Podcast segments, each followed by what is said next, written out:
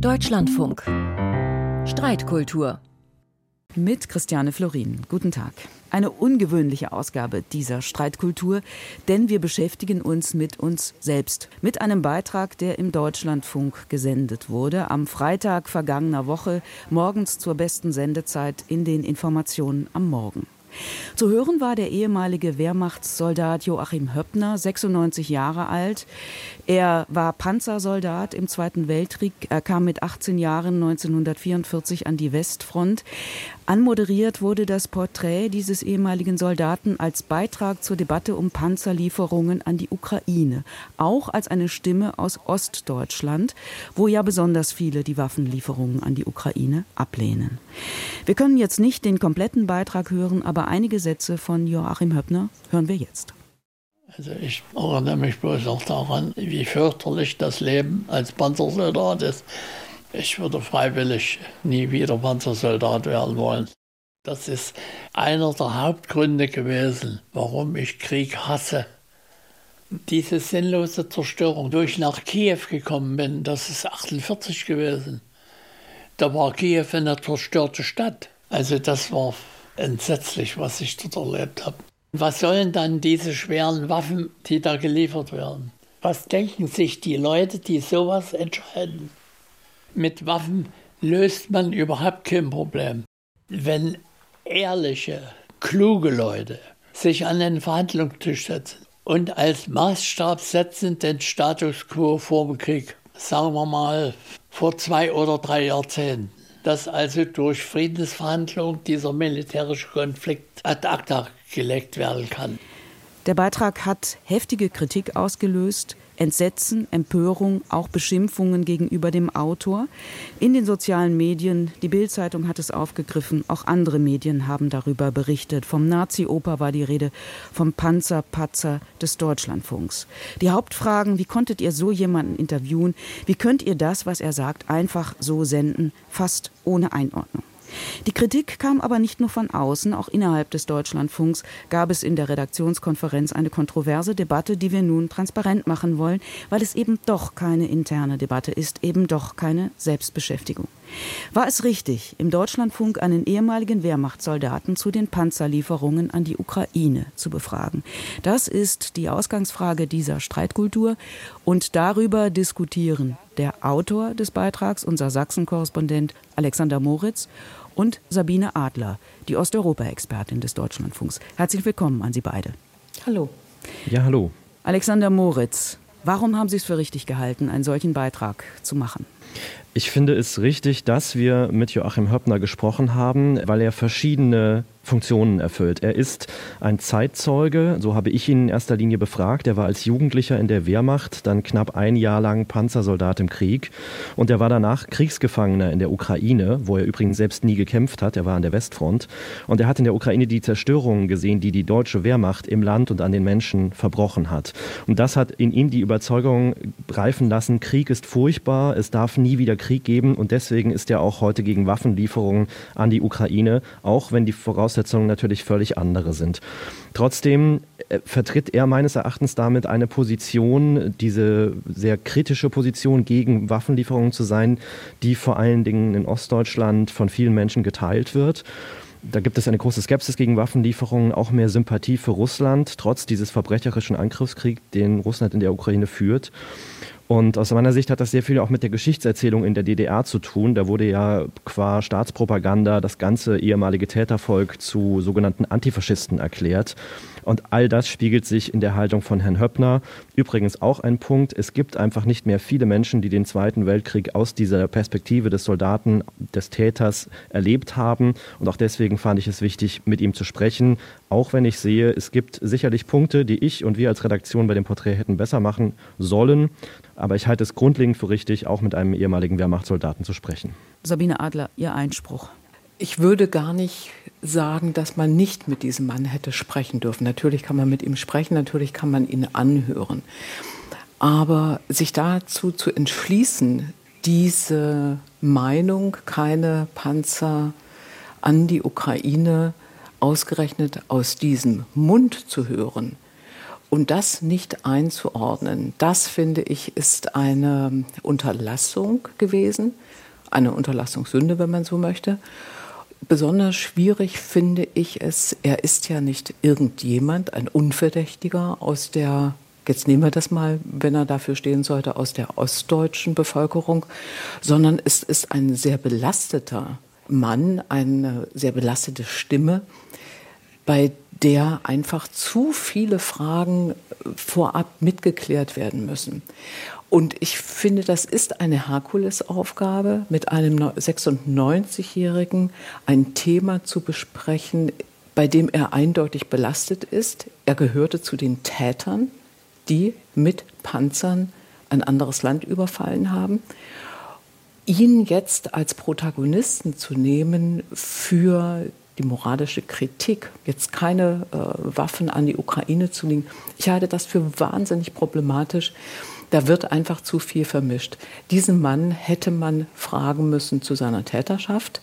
Und dann ist es, finde ich, ganz wichtig, diesen Zusammenhang, den Alexander Moritz gerade äh, auch angedeutet hat, dieses Schlüpfen von einer Diktatur in die nächste in der DDR und sich weder mit der einen noch mit der anderen Diktatur wirklich auseinanderzusetzen. Auch das ist eigentlich nicht thematisiert worden. Man muss mit ihm darüber reden. Wenn er es nicht einordnet, muss es der Autor tun. Und da ist im Grunde genommen, wenn ich es auf einen Nenner bringen sollte, gut gemeint. Und gut gemeint geht meistens und nicht gut. Das waren jetzt verschiedene Aspekte, die möchte ich etwas auseinanderhalten. Zum einen der Aspekt Täter, Opfer. Damals Täter, Opfer und heute Täter, Opfer. Also die Wehrmacht war die Armee des Aggressors Deutschland und ein ehemaliger Wehrmachtssoldat gibt heute im Grunde dem Opfer, also der Ukraine, den Rat Waffen nieder, ja, seid pazifistisch oder seid bereit zu verhandeln. Warum fehlte da die Einordnung, Herr Moritz? Also möglicherweise hat da tatsächlich ein Teil der Einordnung gefehlt. Das sehe ich ganz selbstkritisch auch so. Trotzdem, mein journalistisches Verständnis basiert viel darauf, dass ich den Menschen, die zuhören, sehr viel zutraue, auch an Einordnung zu leisten. Es ist bei solchen Porträts sehr schwierig. Ich habe mit ihm gesprochen. Natürlich habe ich eine gewisse Empathie dafür und ich habe ihn mit vielen Fragen konfrontiert, die im Beitrag nicht aufgetaucht sind. Ich habe dann schon versucht, in der kurzen Fassung, es sind ja sechs Minuten im Radio gewesen, dann schon deutlich zu machen, dass er Widersprüche hat. Also er, er erinnert sich nicht an alles, er blendet Sachen aus, er sagt auch von sich selber, an manche Sachen möchte er sich nicht erinnern. Er hat mir im Gespräch aber schon auch gesagt, ihm ist klar, dass in der Ukraine es die Wehrmacht war, die dort die Zerstörung angerichtet hat. Und er hat eben dort selber dann als Kriegsgefangener beim Wiederaufbau in der Kriegsgefangenschaft erlebt, wie furchtbar das war und wie sehr ihn das auch belastet hat.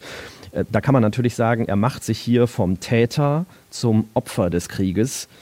Aber äh, das ist ja vielleicht auch das, das, die Krux bei solchen historischen Betrachtungen, dass die Menschen tatsächlich beides sind. Also Wehrmachtssoldaten waren natürlich Täter und individuell waren sie aber auch Opfer, insbesondere aus seiner Generation der ist im Nationalsozialismus aufgewachsen. Er war 18, als er eingezogen wurde. Die Möglichkeit, dort Widerstand zu leisten, sind aus der Rückschau dann doch relativ begrenzt. Ich finde das problematisch, denn wir wissen ja gar nicht, was für ein junger Mann er war der kann mit 18 durchaus auch schon Täter gewesen sein, zum Beispiel in der Hitlerjugend. Er kann durchaus jüdische Menschen überfallen haben, zusammengeschlagen haben, Kommunisten, Sozialdemokraten zusammengeschlagen haben. Das will ich ihm gar nicht unterstellen, aber wir wissen es nicht. Dass wir heute aus dieser Perspektive auf diese Tätergeneration schauen, dass sie das jetzt sicherlich bereuen alle und äh, das wirklich falsch finden.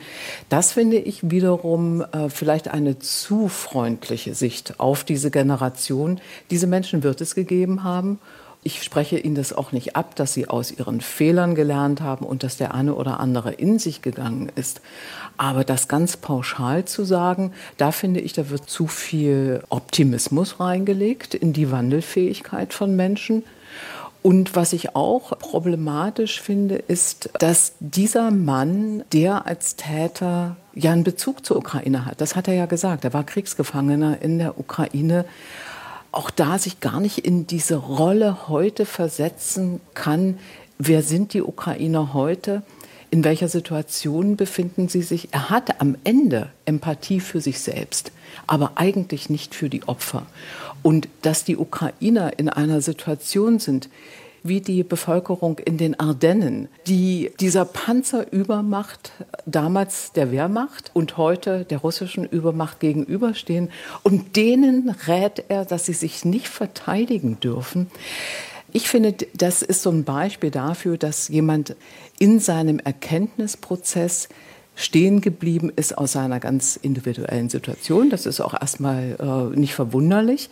Aber dass dieser Erkenntnisprozess nicht fortgeführt wurde. Also er steht auf einer Erkenntnis, die er vielleicht so nach dem Krieg gewonnen hat. Er hat Schreckliches erlebt, er möchte, dass sich das nicht wiederholt. Und jetzt passieren zwei schreckliche Dinge, finde ich. Das eine ist, er erhebt sich vom Täter zu einem moralischen Lehrer. Das finde ich unerhört, wenn er seine Täterrolle nicht äh, wirklich einordnet. Und dies, das andere, was mich auch wirklich immer wieder unzufrieden macht, ist, dass die Menschen glauben, dass wenn man sich zurückzieht auf so eine pazifistische Position, die finde ich auch kein wirklicher Pazifismus ist, dass man sagt, man hält sich raus, dass man sich damit automatisch auf der, auf der Richte der Geschichte wähnt, finde ich auch problematisch. Und diesen neuen Konflikt, diesen wirklich unerhörten neuen Krieg in Europa nicht neu zu bewerten, auch das finde ich ist nicht hinnehmbar. Wir müssen uns die Mühe machen, unsere einmal gewonnenen Erkenntnisse wirklich jedes Mal auf den Prüfstand zu stellen und zu fragen, sind die noch gültig oder müssen wir uns diese Fragen alle noch mal neu stellen. Herr Moritz. Darf ich dazu noch zwei ja. Sätze sagen? Mhm. Ich, ich stimme Ihnen zu, Frau Adler. Also die Art und Weise, wie er sich äußert, dieses keine Waffen liefern, nie wieder Krieg, ich sehe das auch extrem problematisch. Ich persönlich bin tatsächlich auch davon überzeugt, dass Deutschland der Ukraine Waffen liefern muss und dass wir eigentlich mehr tun müssten. Das ist so eine Art Vulgärpazifismus, hat Ursula Schröder, Politikwissenschaftlerin, das hier vor kurzem im Deutschlandfunk genannt. Also man kümmert sich eigentlich mehr um sich selbst als um die Menschen, die dort tatsächlich Opfer eines Angriffskrieges werden. Sie haben jetzt gesagt, Herr Höppner würde bei uns als moralische Instanz, als Lehrer dargestellt. Das kann man so hören. Nee, das habe ich nicht gesagt. Einzige, er fühlt sich so. Er fühlt sich so. Ich persönlich ähm, sehe das anders. Also ich, ich glaube nicht, dass er eine moralische Instanz ist, sondern ich wollte eigentlich nur darstellen, wie seine Perspektive ist, weil sie eben aus meiner Sicht exemplarisch steht für einen Teil auch der ostdeutschen Gesellschaft, auch der Kinder dieser Kriegsgeneration, die dann damit aufgewachsen sind, dass ihnen gesagt wurde, der Faschismus war ganz schrecklich und wir sind jetzt alle Antifaschisten und damit sind wir automatisch die Guten. Eine Grundsatzfrage, die, glaube ich, auch dahinter steht. Die Vorgeschichte dieses Beitrags wurde in der Anmoderation kurz erzählt. Herr Höppner hat nämlich dem Deutschlandfunk einen Brief geschrieben. Und daraufhin haben wir ihn ins Programm genommen. Dahinter steht für mich die grundsätzliche Frage, wer bekommt im Deutschlandfunk im wahrsten Sinne des Wortes ein Podium? Denn es war ja auch noch der Sendeplatz Podium. War es richtig, das unter dem Aspekt zu machen, ja, das ist vielleicht eine Stimme, die nicht so stark gehört wird und deshalb hören wir dem jetzt mal zu? Christiane Florin, ich finde, das zeigt ja erstmal das Bemühen unseres Hauses, des Deutschlandfunks, dass wir uns sehr wohl bewusst sind, dass es ein großes Meinungsspektrum gibt, dass die Hörerschaft wirklich sehr polarisiert ist, dass wir immer wieder erleben, auch wenn wir im Land unterwegs sind, äh, auf Hörer treffen, dass sie durchaus eben diese Dinge nicht so einordnen und interpretieren, wie Alexander Moritz das wohlwollend unterstellt hat, sondern dass das, was wir von uns geben, was gesendet wird, durchaus auch auf wirkliche, schwere, harte Kritik stößt. Wir lösen damit wirklich heftige Reaktionen aus, auch Abwehrreaktionen. Und dass uns das nicht egal ist und dass wir das wissen, das zeigen wir natürlich, indem wir sagen, wir wollen diese Stimmen auch zu Gehör bringen. Aber dann finde ich, dann fängt wirklich die Redaktionsleistung an dann muss man sagen, wenn wir diese Stimmen zu Gehör bringen, und jetzt, ich würde es mir gerne mal am Beispiel Neonazis deutlich machen wollen. Wollen wir, dass Neonazis zu hören sind? Wir würden immer wieder sagen, hier diese Position gibt es. Und das und das ist bedenklich daran. Und wir würden es einordnen. Das würde einen sogenannten Rahmen kriegen. Und hier haben wir darauf vertraut als Redaktion, dass die Hörer diesen Rahmen dem schon geben. Und das finde ich, das ist die Unterlassungssünde. Das hätte so nicht sein dürfen. Man hätte da wirklich sagen müssen, wenn dieser Mann dazu nichts sagt zu seiner Täterschaft, hätte das ein bisschen ausgebreitet werden müssen. Warum? Er wird es ja irgendwie begründet haben. Ist so jemand, der über seine Täterschaft nicht reden möchte, befugt, eine Mission in, in einer Mission unterwegs zu sein? und, und äh, greif, also der kann das natürlich wollen und, und machen, aber greifen wir das auf und geben wir ihm dann dieses Forum. Sie hören die Sendung Streitkultur heute mit der Frage, war es richtig, im Deutschlandfunk einen ehemaligen Wehrmachtssoldaten zum Thema Waffenlieferung an die Ukraine zu befragen. Und darüber diskutieren der Autor des Beitrags, unser Sachsen-Korrespondent Alexander Moritz und unsere Osteuropa-Expertin Sabine Adler. Die Unterlassungssünde, Frau Adler, die Sie da gerade angesprochen haben, die kommt auch daher, dass sich viele Hörerinnen und Hörer darüber beschwert haben, dass, dass zu viele hier zu Wort kamen, die Waffenlieferungen befürworten und dass ein Teil des Meinungsspektrums hier im Programm zu wenig abgebildet wird, und zwar ein großer Teil des Meinungsspektrums. Was sind denn die Kriterien dafür, dass jemand zu Wort kommen kann? Wie schafft es überhaupt jemand in eine Sendung? Dafür gibt es ja, würde ich sagen, unterschiedliche Kriterien. Also es kann natürlich die Expertise sein, die wir häufig haben, dass wir WissenschaftlerInnen befragen, Wissenschaftlerinnen und Wissenschaftler, dass wir Entscheider befragen, Menschen in politischer Verantwortung. Und in diesem Fall ist aus meiner Sicht die Begründung dafür eben diese Zeitzeugenschaft. Es gibt nicht mehr viele Menschen, die aus eigener Erfahrung den Krieg so erlebt haben, auch wenn er Täter war. Aber ich würde mal überspitzt formulieren, die Angst der Soldaten vor dem Tod, die Herr Höppner ja hatte, die war vor 80 Jahren die gleiche, wie sie heute ist. Und zwar egal auf welcher Seite. Und in dieser Funktion, denke ich, ist es schon vertretbar, ihn eben mit den Einschränkungen eines Zeitzeugen zu befragen. Ich möchte ganz gerne noch eine Sache hinzufügen, ähm, weil sich diese Erregung ja auch viel auf Twitter gespiegelt hat. Die Hörermails, die wir bekommen haben, die waren tendenziell viel positiver. Also da schreiben Menschen, sie waren gerührt, es hat mich sehr beeindruckt, auch wenn ich anderer Meinung bin bezüglich der Panzerlieferungen oder auch was mehrere Menschen geschrieben haben, das hätte auch mein Vater sein können und mit dem habe ich nie über seine Zeit im Krieg gesprochen. Also ich denke schon, dass auch ein Teil unserer Hörerinnen und Hörer das sehr anders aufgefasst haben, als der Tenor auf Twitter war, wo ja vor allen Dingen dieser Shitstorm begonnen hat ähm, und wo dann sich sehr stark empört wurde, auch ähm, im, im ukrainischsprachigen, im englischsprachigen Twitter und wo teilweise, das hat mich besonders ähm, überrascht und auch einigermaßen fassungslos gemacht, dann sehr schnell mit Falschbehauptungen gearbeitet wurde. Also auf Twitter ähm, wurden dann Vorwürfe aufgebracht, dass der Mann in der SS gewesen sei. Das hat eine Social Media Managerin des Vereins Save the Children in Deutschland behauptet wurde dann verbreitet, unter anderem auch vom Zentrum für politische Schönheit. Er sei Mitglied in der SS-Panzerdivision Hitlerjugend gewesen. Und dafür gibt es einfach überhaupt keine Anhaltspunkte. Das hat mir sehr zu denken gegeben, wie vergiftet die Diskussionskultur da eben auch auf Twitter ist. Sabine Adler. Das erleben wir als die Ukraine-Berichterstatter, die, die jetzt zugange sind, seit fast einem Jahr, seit der russischen Invasion, aber schon viel, viel länger. Also im Grunde genommen habe ich das schon erlebt als Korrespondentin in Russland und das war bis 2005 knapp hm. und äh, natürlich noch mal viel viel verstärkter seit äh, 2013 seit den Protesten auf dem Maidan als Russland massiv mit seiner Gegenpropaganda mit den mit den äh, Fabrikaten aus der Trollfabrik in St. Petersburg massiv die deutsche Öffentlichkeit beeinflusst hat und falsche Narrative in Umlauf gesetzt hat, zum Beispiel von den Faschisten auf dem Maidan. Also da wurde die gesamte mhm. Protestbewegung, die gegen Korruption auf dem Maidan demonstriert hat und für den Beitritt in die EU pauschal 500.000, eine Million Menschen wurden pauschal als Faschisten diffamiert. Also das erleben wir und natürlich auch als, äh, als Berichterstatter erleben wir das die ganze Zeit. Aber ich würde gerne noch mal zurückkommen zu dieser Frage Waffenlieferungen und wann wird eigentlich wer gehört und, und wie bilden wir das ab? Ist mhm. das wirklich so einseitig?